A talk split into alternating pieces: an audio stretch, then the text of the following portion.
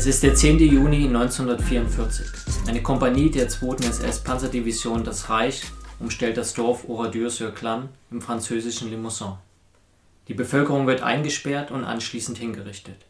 642 Menschen finden den Tod. Über zwei Drittel der Opfer waren Frauen und Kinder. Nahezu das ganze Dorf war damit ausgelöscht. Nur wenige Einwohner konnten dem Inferno entkommen. Es ging ein in die Geschichte als das Massaker von Oradour. Liebe Zuhörerinnen und Zuhörer, damit begrüße ich Sie zu Zugehört, der Podcast des ZMSBW. Mein Name ist Chris Helmicke und ich bin Angehöriger der Abteilung Forschung des ZMSBW. Über das Massaker von Oradour, dem größten Einzelverbrechen in Westeuropa im Zweiten Weltkrieg, spreche ich heute mit Dr. Peter Lieb. Hallo Peter. Grüß Gott. Peter Lieb ist Referent für Militärgeschichte im Bundesministerium der Verteidigung. Zuvor war er wissenschaftlicher Mitarbeiter am ZMSBW und davor eine Dekade lang Dozent an der Royal Military Academy in Sandhurst, Großbritannien. Seine Dissertation hat er Anfang der 2000er Jahre am Institut für Zeitgeschichte in München zur Kriegführung und Partisanenbekämpfung in Frankreich 1943-44 verfasst. Lieber Peter, Kannst du uns, bevor wir detaillierter auf das Massaker von Oradour blicken, zunächst einmal die größere Lage in Westeuropa im Juni 1944 skizzieren?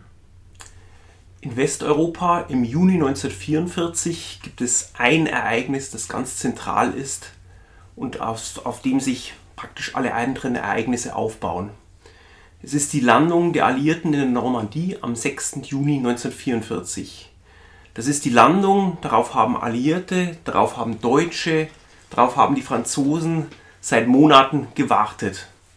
Und als diese Nachricht in Frankreich ankommt, die Alliierten sind gelandet, wird die äh, Resistance aktiviert und beginnt vor allen Dingen in Südfrankreich zu den Waffen zu greifen und es kommt zu lokalen Aufständen. Große Teile in Südfrankreich geraten in die Kontrolle der Resistance. Es werden sogar einzelne Provinzstädte befreit. Und in dieser aufgeladenen Atmosphäre kommt jetzt die 2. SS-Panzerdivision, das Reich, ins Spiel. Das Reich ist im Frühjahr 1944 nach langen Kämpfen an der Ostfront nach Westeuropa verlegt worden, nach Frankreich, nach Südfrankreich und sollte so dort sich auffrischen. Das heißt, sollte neues Material zugeführt werden, sollten neue Rekruten äh, integriert werden es sollte Ausbildung betrieben werden, alles mit Hinblick auf die erwartete Landung der Alliierten. Und als die Landung endlich losgeht, erhält die Division den Befehl, sofort an die Normandiefront zu marschieren, um dort gegen die Amerikaner und Briten zu kämpfen und gleichzeitig auf dem Weg dorthin durch das Limousin zu marschieren und dort die lokalen Widerstandskräfte zu bekämpfen. Das Limousin, muss man wissen, ist bereits in der Zwischenkriegszeit eine Hochburg der Kommunisten gewesen, war dann auch im Zweiten Weltkrieg eine Hochburg des kommunistischen Widerstands gegen das französische Kollaborationsregime, gegen Vichy und auch gegen die deutsche Besatzung. Und somit treffen wir eben auf das, ein explosives Gemisch. Wir haben die 2. SS-Panzerdivision mit einem ideologisierten Verband der auch durch ein Gebiet marschiert, das von französischen kommunistischen Widerstandskräften beherrscht wird. Und im Rahmen dieses Kampfes gegen den französischen Widerstand umstellten Teile der Division das Reich dann am 10. Juni 1944 Oradour. Offiziell, um in der Ortschaft nach Partisanen und Waffen zu suchen. Vom schrecklichen Ende dieses Tages hatten wir eingangs gehört. Kannst du uns bitte die Geschehnisse ausführlicher schildern? Der Tag oder der Tag in diesem Ort beginnt wie so viele andere Ortsdurchsuchungen in Wochen und Monaten zuvor bereits in Frankreich. Die deutschen Truppen kommen an die Ortschaft hin.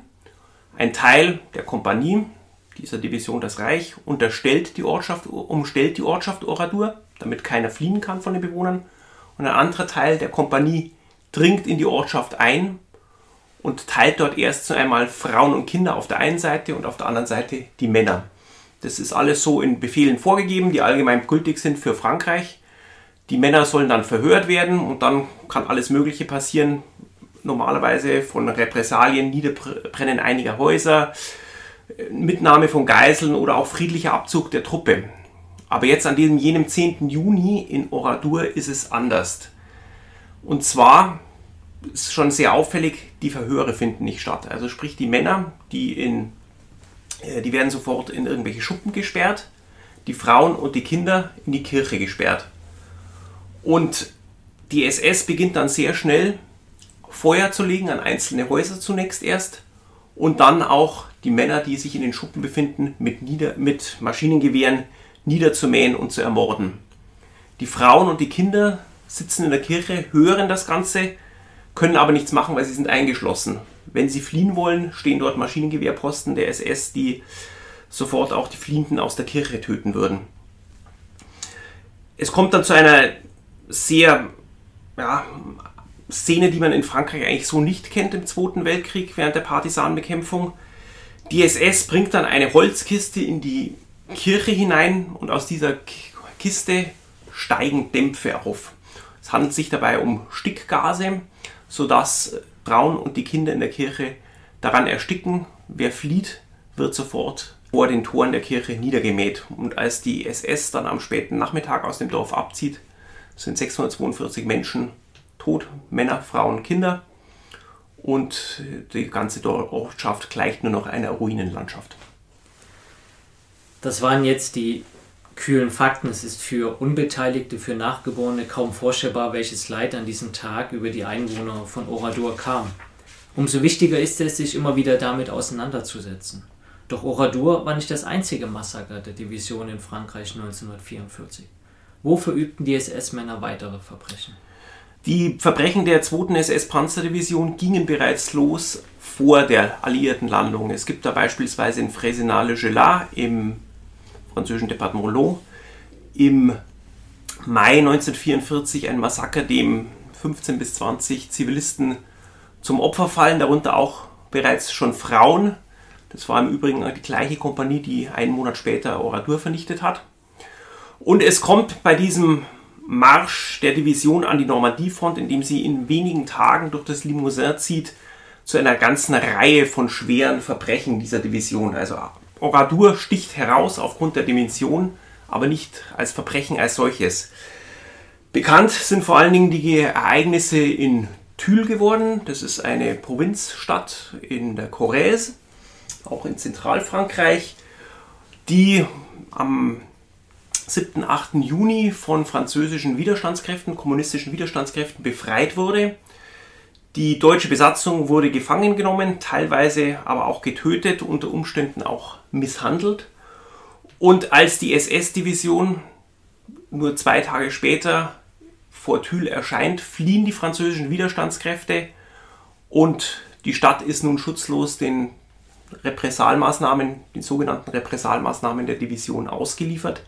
Es werden 99 männliche Bewohner der Stadt zur Abschreckung an Laternenmasten aufgehängt, um zu zeigen, wer hier jetzt wieder das Sagen hat. Also es ist immer ein Prinzip der deutschen Repressalmaßnahmen und ganz besonders der SS, um Schrecken zu verbreiten, um zu zeigen, ja, dass es, wer sich der Widerstandsbewegung in irgendeiner Form anschließt, muss mit dem Schlimmsten rechnen.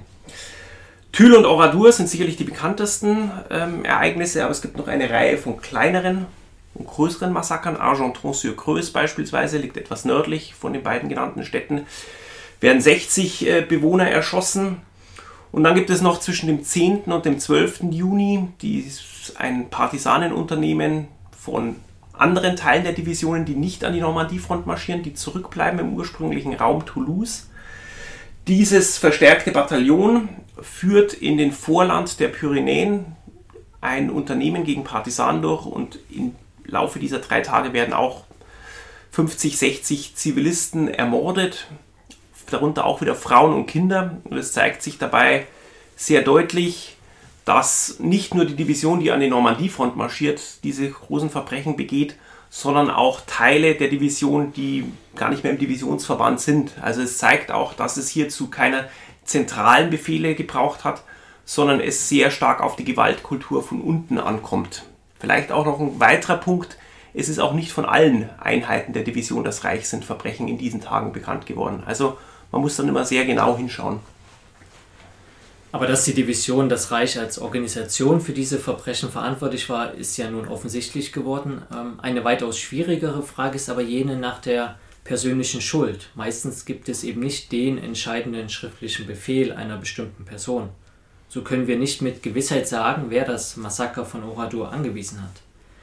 Aber kannst du zumindest unseren Zuhörerinnen und Zuhörern die gängigsten Thesen bzw. Indizien erläutern und schließlich auch darlegen, wie die Täter dieses Verbrechen zu rechtfertigen versuchten? Ja, du hast schon richtig gesagt, es gibt da keinen schriftlichen Befehl. Der Befehl für die Vernichtung von Oradur ist höchstwahrscheinlich mündlich ergangen. Es gab hier oder gibt bis heute verschiedene Thesen, wer für dieses Massaker genau verantwortlich ist. Die SS hat bereits kurz nach dem Massaker versucht, Spuren zu verwischen. Sie haben einen Funkspruch abgesetzt, Ortschaft Oradur gegen Feindwiderstand genommen. Überall wurde Munition gefunden, mehrere Häuser gingen in Flammen auf, 600 Feindtote.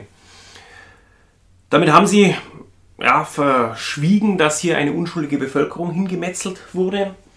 Sie haben auf einen Munitionsfund aufmerksam machen wollen, den es, so die Forschungen, nie gegeben hat. Oradur soll nicht einmal ein, ja, ein, ein, ein, eine Hochburg der Widerstandsbewegung gewesen sein. Es gab dann in den Nachkriegszeiten viele Thesen der SS-Veteranen teilweise, aber auch anderer revisionistischer Kreise oder rechtsextremer Kreise, dass das Ganze ein Unfall gewesen sei. Es ging sogar bis dahin zu sagen, die Resistance habe selber da in der Kirche die Männer und Frauen, ja, mit, durch die Munition wäre sie selber schuld gewesen, die da explodiert sei. Tatsache ist allerdings, dass in den Nachkriegsveröffentlichungen, in den ersten Jahren oder Jahrzehnten nach dem Kriege, haben selbst die SS-Veteranen zugegeben, dass die Täter aus ihren eigenen Reihen kommen gibt eine Regimentsgeschichte des Regiments der Führer, zu dem die Kompanie gehörte, die Oradur vernichtet hat. Äh, die haben ganz klar gesagt, ja, es waren Leute von uns und die Schuld wird dem Bataillonskommandeur Adolf Diekmann gegeben. Das ist eine These, die ich äh, für relativ äh, schlüssig halte, dass jener Adolf Diekmann der Befehlsgeber für das Massaker war. Zwei Punkte dazu. Diekmann hatte ein persönliches Motiv und zwar sein oder einer seiner besten Freunde Kämpfe, ein anderer Bataillonskommandeur in diesem Regiment, wurde nur einen Tag vorher von der Resistance verschleppt und Diekmann hat möglicherweise versucht, ihn wieder herauszupressen oder aber bereits ihn zu rächen. Weil Kämpfe wurde nämlich von der Resistance getötet. Dann gibt es noch ein weiteres Indiz dafür, Diekmann ist vor Ort Sprich, der Bataillonskommandeur ist bei einer Kompanie, einer seiner fünf Kompanien. Warum ist er da? Militärischer Grundsatz ist, ein Führer befindet sich immer dort, wo er den Schwerpunkt des Geschehens vermutet.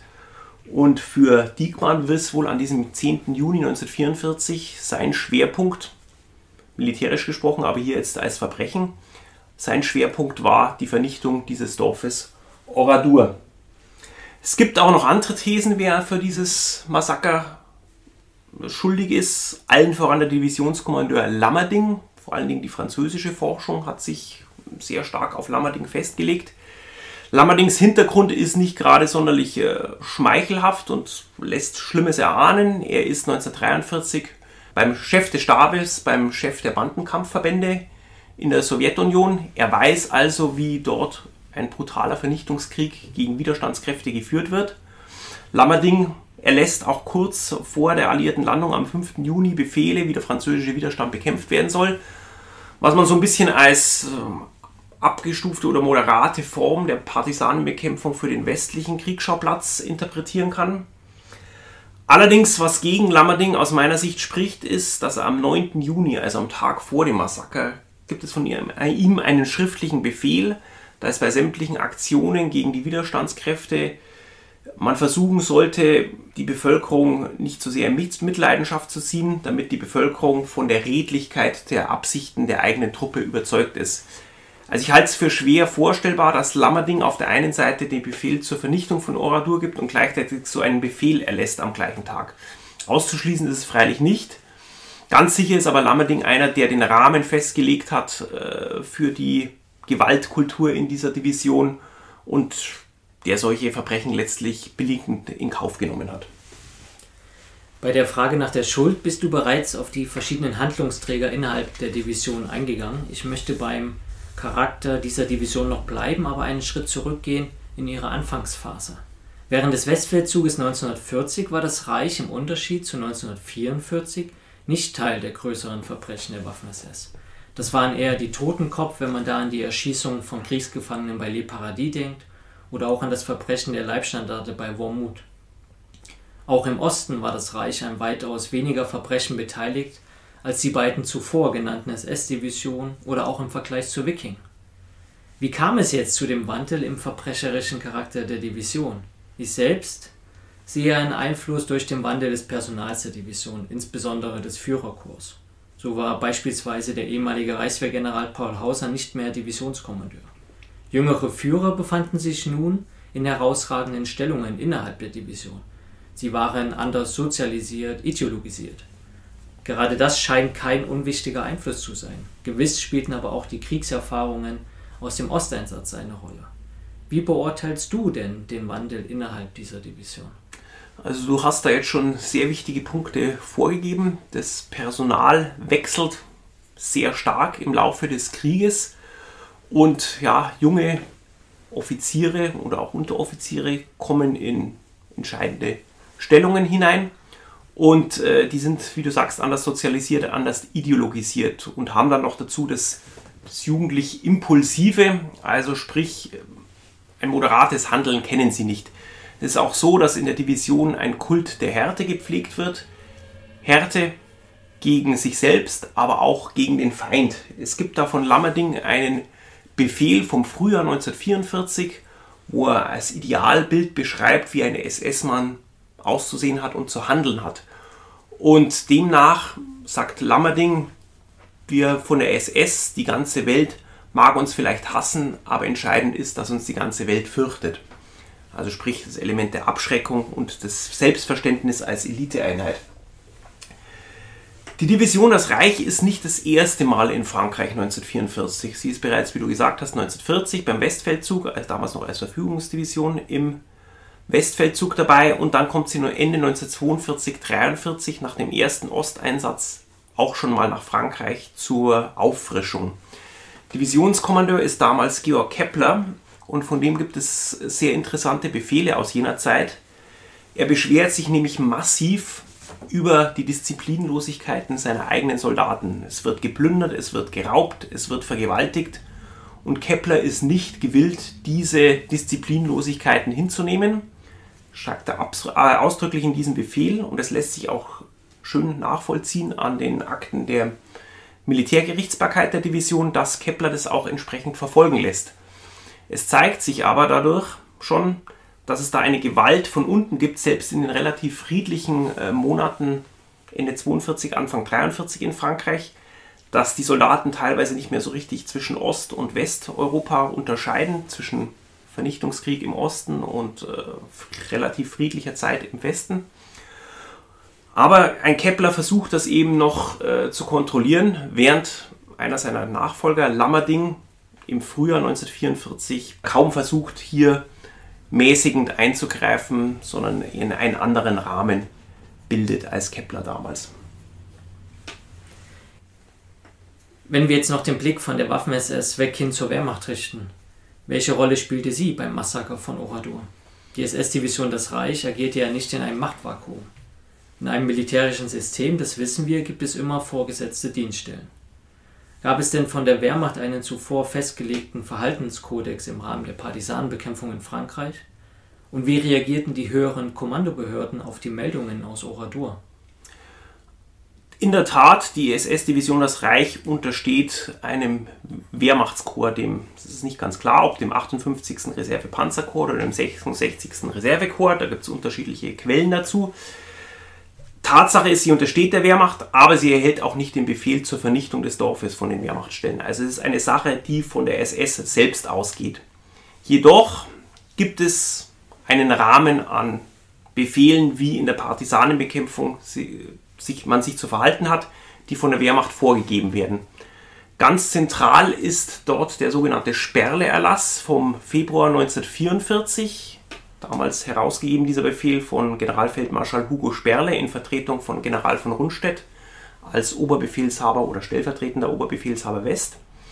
Im Sperle-Erlass heißt es, wenn die Truppe auf Widerstand trifft in einer Ortschaft, soll sie sofort das Feuer erwidern, sofort die Häuser niederbrennen und wenn dabei Unschuldige getroffen werden, so ist äh, dies ausschließlich Schuld der sogenannten Terroristen. Vielleicht hätten andere Armeen in dieser Zeit ähnliche Befehle herausgegeben. Das Entscheidende ist allerdings am Sperle-Erlass. Es heißt dort am Schluss, es muss nicht derjenige Führer bestraft werden, der zu hart durchgreift, sondern nur derjenige, der nicht entschlossen genug und praktisch zu moderat durchgreift. Dadurch hat die Truppe einen Freifahrtschein für jegliche Art von ja, Vorgehen im Partisanenkampf. Der Sperle-Erlass ist wohl der bekannteste Befehl. Für die Partisanenbekämpfung in Frankreich immer wieder stellt man es fest, nach dem Krieg die Truppe in irgendwelchen Kriegsgerichtsverfahren und so weiter nach der, in der Nachkriegszeit beruft sich immer wieder auf diesen Sperle-Erlass. Der Sperle-Erlass wird dann im Frühjahr 1944 etwas abgewandelt, weil er kommt schon zu ersten Ausschreitungen, ja, nach einer Verbrechen der 12. SS-Panzerdivision. Aber er ist nach wie vor gültig im Juni 1944. Man muss aber betonen, dieser Sperleerlass erlaubt keinesfalls die Vernichtung eines ganzen Dorfes und die Tötung der ganzen Bevölkerung. Aber er setzt halt in einen gewissen Rahmen, sozusagen ist alles Mögliche erlaubt und die Truppe interpretiert es halt sehr unterschiedlich. Es gibt Wehrmachtsverbände, die sich kaum Verbrechen zur Schulde kommen haben lassen oder keine. Andere gehen radikaler vor und am extremsten geht halt die 12., äh, Entschuldigung, nicht die 12., sondern die 2. SS-Panzerdivision, das Reich, in jenen Junitagen 1944 vor, sodass es zu einer Reihe von Verbrechen kommt. Gibt es denn Ermittlungen von der Wehrmacht? Ja, die gibt es. Als die Wehrmacht von diesen Verbrechen hört, die vorgesetzten Stellen, sind die Reaktionen sehr unterschiedlich. Die lokalen Stellen, wie zum Beispiel der deutsche General in Vichy, also bei der französischen Regierung. General Neubronn ist total schockiert und sagt, es muss kriegsgerichtlich geahndet werden. Er schämt sich, eine deutsche Uniform zu tragen. Generalmajor Walter Kleiniger, der Chef der Militärverwaltung in Limoges, beschwert sich ja auch und sagt, es muss Konsequenzen haben, so kann man keinen Partisanenkrieg führen. General Blaskowitz, Oberbefehlshaber der Heeresgruppe G, gibt kurz daraus einen Befehl heraus, dass man nicht Frauen und Kinder töten darf im Partisanenkampf. Das ist die eine Seite, aber es gibt auch andere Seiten, beispielsweise General Krüger, der kommandierende General des 58. Panzerkorps, dem die SS-Division unterstellt ist, gibt nur wenige Tage, als die Division aus seinem Verband ausscheidet, den Befehl ab der 2. SS-Panzerdivision. Alles Gute und herzlichen Dank für die bewährte Zusammenarbeit. Krüger muss zu diesem Zeitpunkt wohl auch bereits gewusst haben, dass die Division massive Verbrechen begangen hat um nicht zu sagen, wahrscheinlich hat er auch von diesem Massaker von Oradur zumindest schon mal eine Ahnung gehabt. Der Fall Oradur wird sehr schnell zu einem Politikum. Die Vichy-französische Regierung protestiert nämlich gegen dieses Massaker und zwingt sozusagen die Wehrmachtstellen, Ermittlungen durchzuführen, kriegsgerichtliche Ermittlungen gegen die Täter. Jetzt ist es so, das ist eine S-Division, die hat ihre eigene Gerichtsbarkeit. Und die Wehrmacht schiebt dann die Ermittlungen sehr schnell auf die SS ab. Dadurch will sie sich sozusagen nicht weiter belasten mit diesen Ermittlungen. Es gibt dann auch eine Aussage aus dem Stab des Oberbefehlshabers West, also es geht bis ganz nach oben, diese ganzen Ermittlungen. Die sagen, ja, jetzt hier im Juli 1944, die Division ist im Einsatz in der Normandie, an der Front da kann man nicht eine Truppe damit belasten mit solchen ja, kriegsgerichtlichen Untersuchungen. Also da ist sozusagen ein Herunterbügeln ganz, des ganzen Verbrechens und die Ermittlungen innerhalb der SS führen ins Nichts, die Sache versandet. Selbst im Frühjahr 1945, im März 1945, nochmal Anfragen gibt von der mittlerweile nach Sigmaringen geflohenen, geflohenen Vichy-Regierung, wie weit jetzt die Ermittlungen im Fall Oradur sind. Du hattest ja gerade bereits die Ermittlung während des Krieges erwähnt. Welche Bemühungen der Justiz gab es denn nach 1945, das Verbrechen zu ahnden? Und kannst du noch genauer erläutern, wie mit dem Massaker von Oradur nach dem Krieg erinnerungspolitisch umgegangen wurde? Wenn wir uns die juristischen Ermittlungen anschauen für Oradur in der Nachkriegszeit, gibt es als erstes großes Ereignis äh, den Kriegsverbrecherprozess von einem französischen Militärgericht in Bordeaux Anfang der 50er Jahre. Etwa 20 Mann stehen vor Gericht und sollen wegen des Verbrechens von Oradour ja, angeklagt werden oder werden angeklagt. Das Problem dabei, die Franzosen sind keinem einzigen deutschen Offizier habhaft geworden. Es stehen dort nur Mannschaftssoldaten und ehemalige Mannschaftssoldaten und Unteroffiziere auf der Anklagebank. Das Urteil wird gefällt. Es kommt zu zahlreichen ähm, Freiheitsstrafen. Das Problem ist jetzt nur, etwa die Hälfte dieser Angeklagten sind gar keine Deutschen, sondern Elsässer. Die 2. SS-Panzerdivision hatte nämlich im Sommer 1944 nicht mehr nur Deutsche in ihren Reihen, sondern auch jede Menge Elsässer. Elsass damals annektiert von Deutschland und damit auch der Wehrpflicht unterworfen. Und viele Elsässer müssen ihren Dienst in der Wehrmacht oder auch der Waffen-SS leisten. Das sind die sogenannten Malgré wie sie sich nennen, also gegen unseren Willen eingezogenen. Diese Malgré werden von einem französischen Militärgericht verurteilt. Und das sorgt für ein Aufschrei im Elsass. Da heißt, jetzt wurden wir schon damals im Zweiten Weltkrieg von den Deutschen annektiert und mussten, wurden eingezogen zur Wehrmacht und zur Waffen-SS gegen unseren Willen und jetzt werden wir dafür auch noch verurteilt für ein Verbrechen, für das wir ja letztlich gar nichts können. Das waren ja nur ausführende Soldaten, wenn überhaupt. Also es wurde da in Elsass wurde das so gesehen. Und so kommt es, dass die Verurteilten in Bordeaux von Bordeaux sehr schnell wieder auf freien Fuß kommen. Das wiederum sorgt im Limousin für Unverständnis am Ort des Verbrechens. Es kann ja nicht sein, dass dieses Verbrechen ungesühnt ist.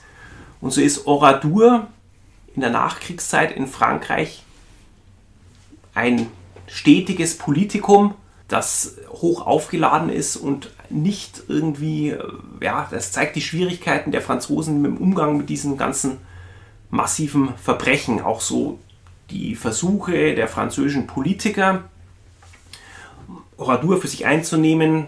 Dort äh, es, es wird ein Village Martyr, also ein Märtyrerdorf.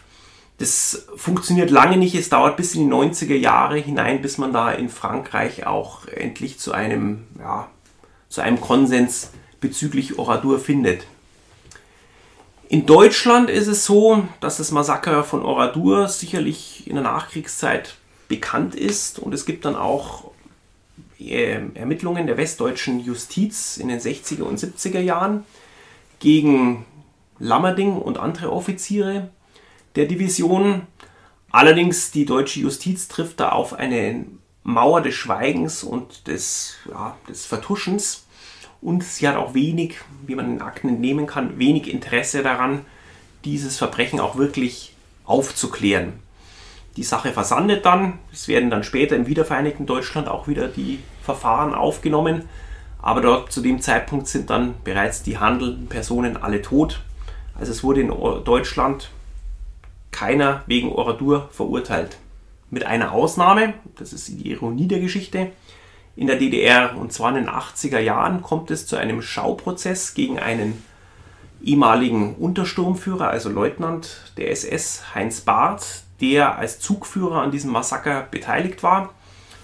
Und in diesem Stasi-Prozess, in diesem Schauprozess, der aber weitgehend rechtsstaatliche Normen einhält, wird Heinz Barth lebenslänglich verurteilt. Er ist dann auch im wiedervereinten Deutschland zunächst weiterhin im Gefängnis, wird dann allerdings später aus Gesundheitsgründen entlassen. Also Barth ist die einzige Person, die jeweils, jemals wegen dieses Massakers verurteilt wurde. Und wie schaut es mit Erinnerungen an Oradour aus in Frankreich und in Deutschland? Also Oradour ist in Frankreich, wie ich gerade vorher gesagt habe, ist ein dauernder Zankapfel. Es ist ein Politikum. Man weiß nicht, wie man mit diesen Verbrechen eigentlich umgehen soll. Es kommen da viele Fragen hervor, unterschiedliche Erfahrungen in Frankreich im Umgang mit der äh, Besatzung, Frage der Kollaboration. Und ähm, die Idee zum Beispiel auch, dass direkt nach dem Krieg wurde Oradour neu aufgebaut, direkt neben dieser Ruinenstadt, die bis heute eine Ruinenstadt ist und sozusagen ein, eine Gedenkstätte ist, steht noch da heutzutage, wie sie verlassen wurde am jenem 10. Juni von der SS. Ja, es hat bis in die 90er Jahre dann gedauert und in die 2000er Jahre, bis man dann endlich mal ein Konsens ein Museum, eine Gedenkstätte dann errichten konnte. Und im Jahr 2013 besucht dann mit dem damaligen Bundespräsidenten Joachim Gauck erstmals ein deutsches Staatsoberhaupt Oradur. Und so kann man sagen, dass dieser Ort dieses großen oder größten Verbrechens in Westeuropa, in Frankreich, als Ort des Verbrechens mittlerweile ein Ort der Versöhnung geworden ist und ja, als ein Zeichen der deutsch-französischen Partnerschaft. Detailliert haben wir auf Ursachen, Verlauf und Wirkung des Massakers von Oradour geschaut. Lieber Peter, zum Abschluss ordne doch bitte das Massaker in die Gewaltgeschichte des Zweiten Weltkrieges ein. Es wird immer wieder betont, dass Oradour das größte Einzelverbrechen in Westeuropa war. Dagegen haben im Vernichtungskrieg gegen die Sowjetunion die Opferzahlen unter der Zivilbevölkerung aber noch weit größere Dimensionen erreicht. Gab es also eine unterschiedliche deutsche Kriegführung in Ost und West? Was wurde denn in Frankreich geführt? Deine Dissertation trägt ja genau diese Frage im Titel. War es ein konventioneller Krieg oder ein NS-Weltanschauungskrieg? Und gab es dabei auch Unterschiede innerhalb des französischen Kriegsschauplatzes von 1940 und 1944? Die Forschung hat über Jahrzehnte lang, war ich die Meinung klar, es gab in Osteuropa den Vernichtungskrieg und in Westeuropa wurde ein Krieg geführt, der sich weitgehend in konventionellen Rahmen gehalten hat. In den 90er Jahren geriet dieses Bild etwas ins Wanken im Rahmen der Diskussionen um die sogenannten Wehrmachtsausstellungen, wo von einigen Forschern darauf hingewiesen wurde, es sei ja im Westen ähnlich gewesen, ähnliches Feindbild, jüdischer Bolschewismus und so weiter und so fort. Ich halte diese neuen Tendenzen, oder damals muss man jetzt auch schon sagen, sind es auch wieder ein paar Jahrzehnte her, halte ich für etwas zu vereinfacht. Also es gibt schon einen klaren Unterschied zwischen Ost- und Westeuropa. Wobei man sagen muss, das Ziel des nationalsozialistischen Deutschlands ist natürlich für ganz Europa das gleiche. Es geht darum, die Hegemonie in Europa zu er erreichen und es ging darum, das europäische Judentum zu vernichten. Also insofern kann man auch nicht sagen, dass die Besatzung in Frankreich sich in einem völkerrechtlichen Rahmen bewegt hat, wenn dort 80.000 Juden deportiert und ermordet werden. Also insofern äh, war diese Besatzung in Frankreich nicht äh, völkerrechtskonform. Allerdings gab es von der Militärverwaltung schon starke Bemühungen in jenen Besatzungsjahren, sich ja, am Völkerrecht auszurichten. Zum Beispielsweise wird lange diskutiert und juristisch diskutiert, ob die französischen Widerstandskämpfer den Status von Kombattanten haben können oder nicht. Und es gibt verglichen zu Osteuropa kulturelle Unterschiede. Also wir wissen das, das Bild des germanischen Herrenmenschen gegen den slawischen Untermenschen, das in Osteuropa oftmals äh, ja, zu einer niedrigeren Hemmschwelle bei den Verbrechen geführt hat. Das gibt es in Westeuropa so nicht. Zudem kommt noch das hinzu, dass es auch eine staatsrechtliche große Unterschiede gibt. In Osteuropa sind sämtliche Staaten zerschlagen worden, Sowjetunion, die besetzten Gebiete, da gibt es nur die Militärverwaltung. In Polen ist auch ein Staat zerschlagen worden. Dort agieren die Deutschen sozusagen ja, ohne irgendein staatliches Gegengewicht. Während in Frankreich sind sie immer wieder darauf angewiesen, auf die Mitarbeit der französischen Regierung in Vichy, und zwar in Fragen der Verwaltung des Landes und in Fragen der Polizeiarbeit in diesem Land. Also es gibt da große Unterschiede und diese kulturellen und staatsrechtlichen und völkerrechtlichen Unterschiede mögen schon erklären, warum die Opferzahlen in Westeuropa eine niedrigere Dimension haben als die Opferzahlen in Osteuropa. Du hast jetzt auch angesprochen Unterschiede zwischen 1940 und 1944. In der Tat, auch 1940 im Westfeldzug, was sehr gerne vergessen wird, kommt es bereits zu deutschen Verbrechen. Allen voran ist dort die SS-Division Totenkopf zu nennen, aber auch einige Wehrmachtseinheiten.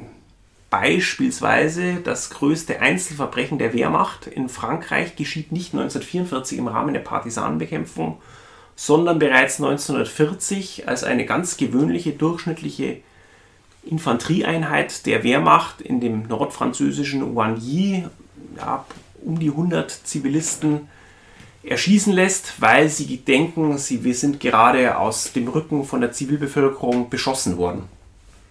Also ähnliches verhalten wie 1914 bei den deutschen Einmarsch in Belgien und in Nordfrankreich im Ersten Weltkrieg. Der große Unterschied zwischen 1940 und 1944 ist allerdings, dass diese Verbrechen 1940 sehr eng zusammenhängen mit den Operationen an der Front. Also es kommt dort zu Verbrechen im Frontbereich und nicht im Hinterland. 1944 ist es anders, da haben wir den Partisanenkrieg und dort kommt es zu Verbrechen.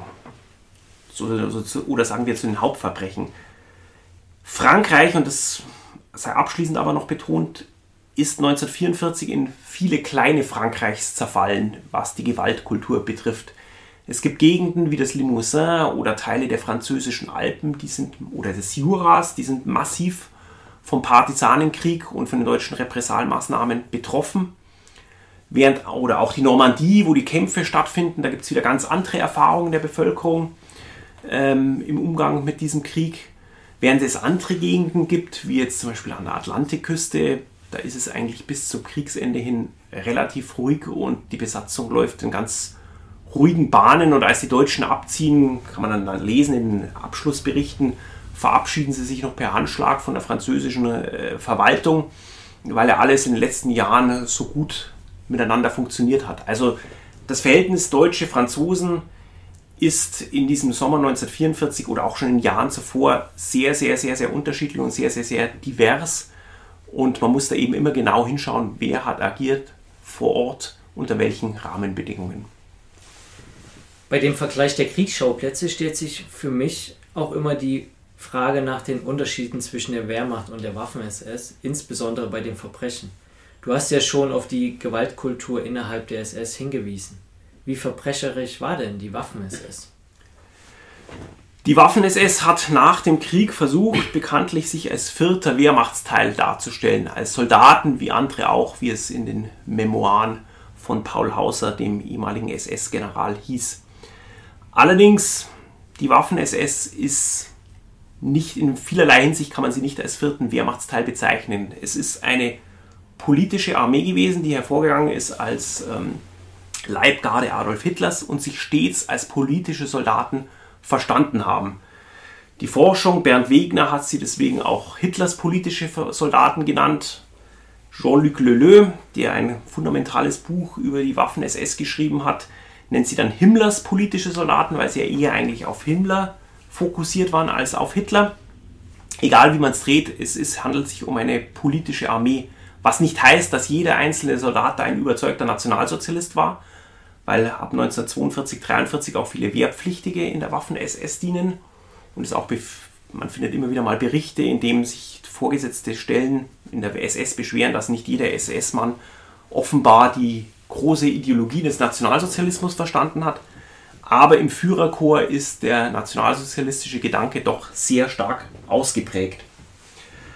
Wenn wir uns jetzt das Verhalten der Wehrmacht und der Waffen-SS anschauen im Bezug aus Kriegsverbrechen, gibt es eigentlich zwei Gegenden in Europa, wo dieses Verhalten schon mal genauer untersucht wurde. Das ist einerseits Frankreich, das habe ich im Rahmen meiner Dissertation gemacht, und dann noch Italien, wo Carlo Gentile eine fundamentale Studie zur deutschen Kriegsverbrechen vorgelegt hat. Und sowohl Gentile als auch ich kommen eigentlich dazu sehr ähnlichen Ergebnissen. Die Wehrmacht begeht Verbrechen, allerdings wenn sie Frauen und Kinder tötet, sind es absolute Ausnahmen, passiert nur sehr selten. Die SS, namentlich in Frankreich die 2. SS-Panzerdivision Das Reich und in Italien die 16. SS-Panzergrenadierdivision Reichsführer SS stechen bei diesen Verbrechen ganz massiv heraus. Also gerade auch in Italien, der Großteil der Großverbrechen geht eindeutig auf diese SS-Division Reichsführer SS zurück. Allerdings auch nochmal abschließend, in Frankreich auch muss man wieder sich anschauen, die einzelnen SS-Divisionen. Wir haben dort sechs SS-Divisionen. Das Reich sticht ganz negativ hervor. Die Hitlerjugend, auch an der Normandiefront, begeht eine Reihe von Kriegsverbrechen, sticht auch negativ hervor.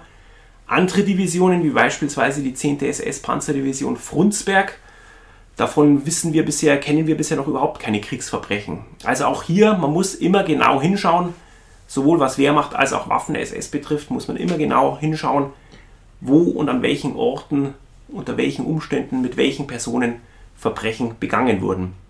Und die große Frage, wie die Waffen-SS sich unterscheidet von der Wehrmacht in ihrer Gewaltkultur an der Ostfront, lieber Chris, das wirst ja du in deiner Studie beantworten und da sind wir auch schon alle sehr gespannt darauf. So wird es sein.